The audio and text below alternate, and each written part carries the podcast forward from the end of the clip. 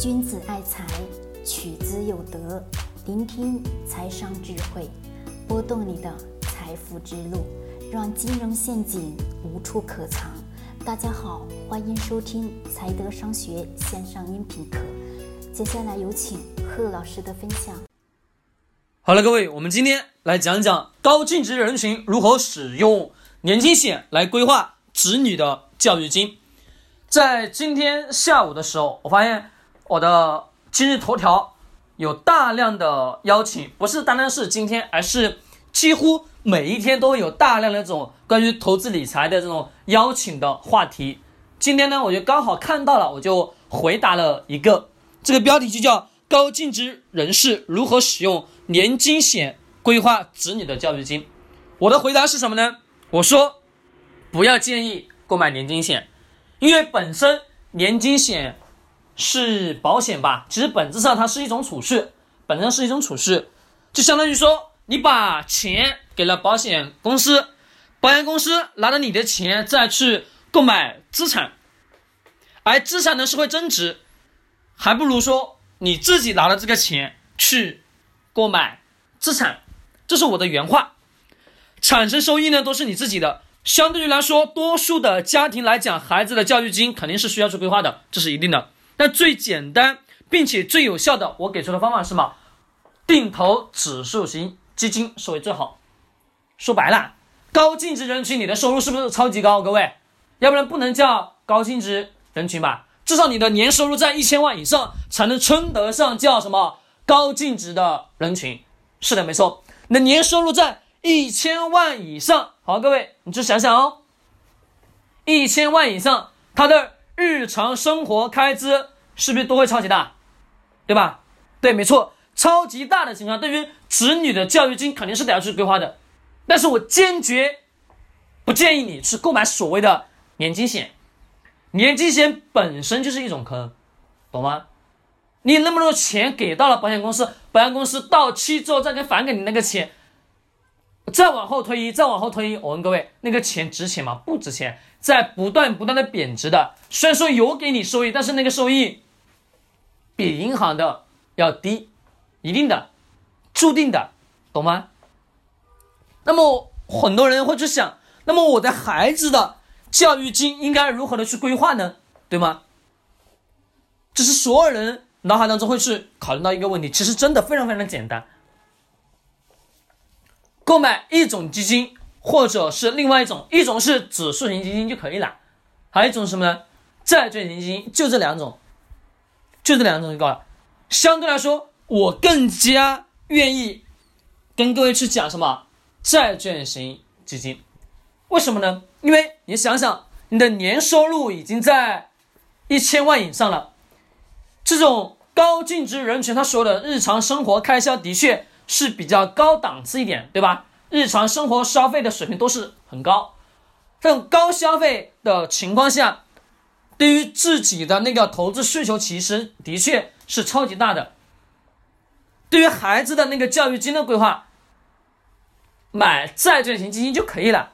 债券型基金，你想想，假设你的孩子现在五岁，你自己想啊，现在孩子五岁，你的孩子五岁。他要等到多久才会开始去读大学，或者说读高中？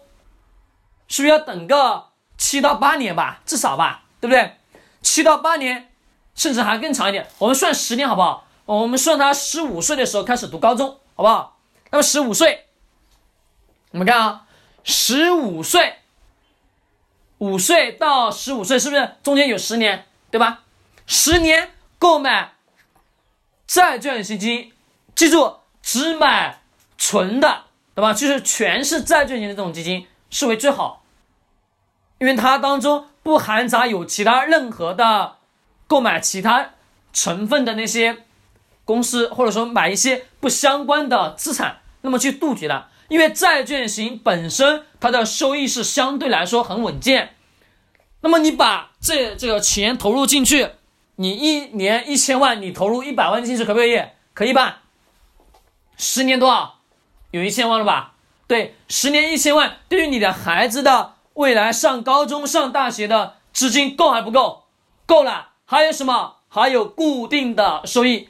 这个债券型基金在整体的市场当中，我们能看到 A 股市场是不是行情不好啊？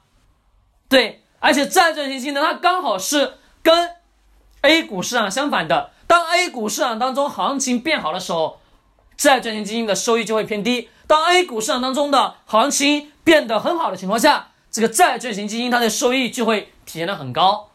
因为市场经济不活跃的时候，人们口袋里面没有钱，就需要大量的去借钱，就会产生有这种债券，就是借贷。那借贷金你得要还钱，就会产生有利息。虽然说有存在什么不还钱的因素，但是相对来说有大量的资金在弥补，而这个大量资金去弥补，其实能减少这个基金的亏损，收益长远长周期去看，你发现十年时间它的收益肯定是为正的，懂了吗？肯定是为正的。越是高净值人群，我就越建议你就买债券型基金跟指数型基金就可以了，适当的去搭配。那么你说你的能力很强，你的能力很强，干嘛呢？可以自己去做一个小型的公司，二十人左右的这种小公司，可以吧？对，二十人左右的小公司去做一个好的项目，慢慢去把它运作起来，十年时间也能有一笔不错的收入。这笔收入是不是也能把它干嘛拿来给你的孩子未来上高中也好？上大学也好，上更好的名校也好，这个钱是不是也有？所以说创业的风险更大，这是我们所想到的一个后话。但是更多的是什么？更多的是我们去购买债券型基金以及我们的指数型基金就可以了。那个所谓的那个年金险，我看都不用看，懂吗？看都不用看。很多人推保险，他自己都不知道保险的本质是什么，在瞎推。推完之后。我们讲他推错了，他要开始去说你。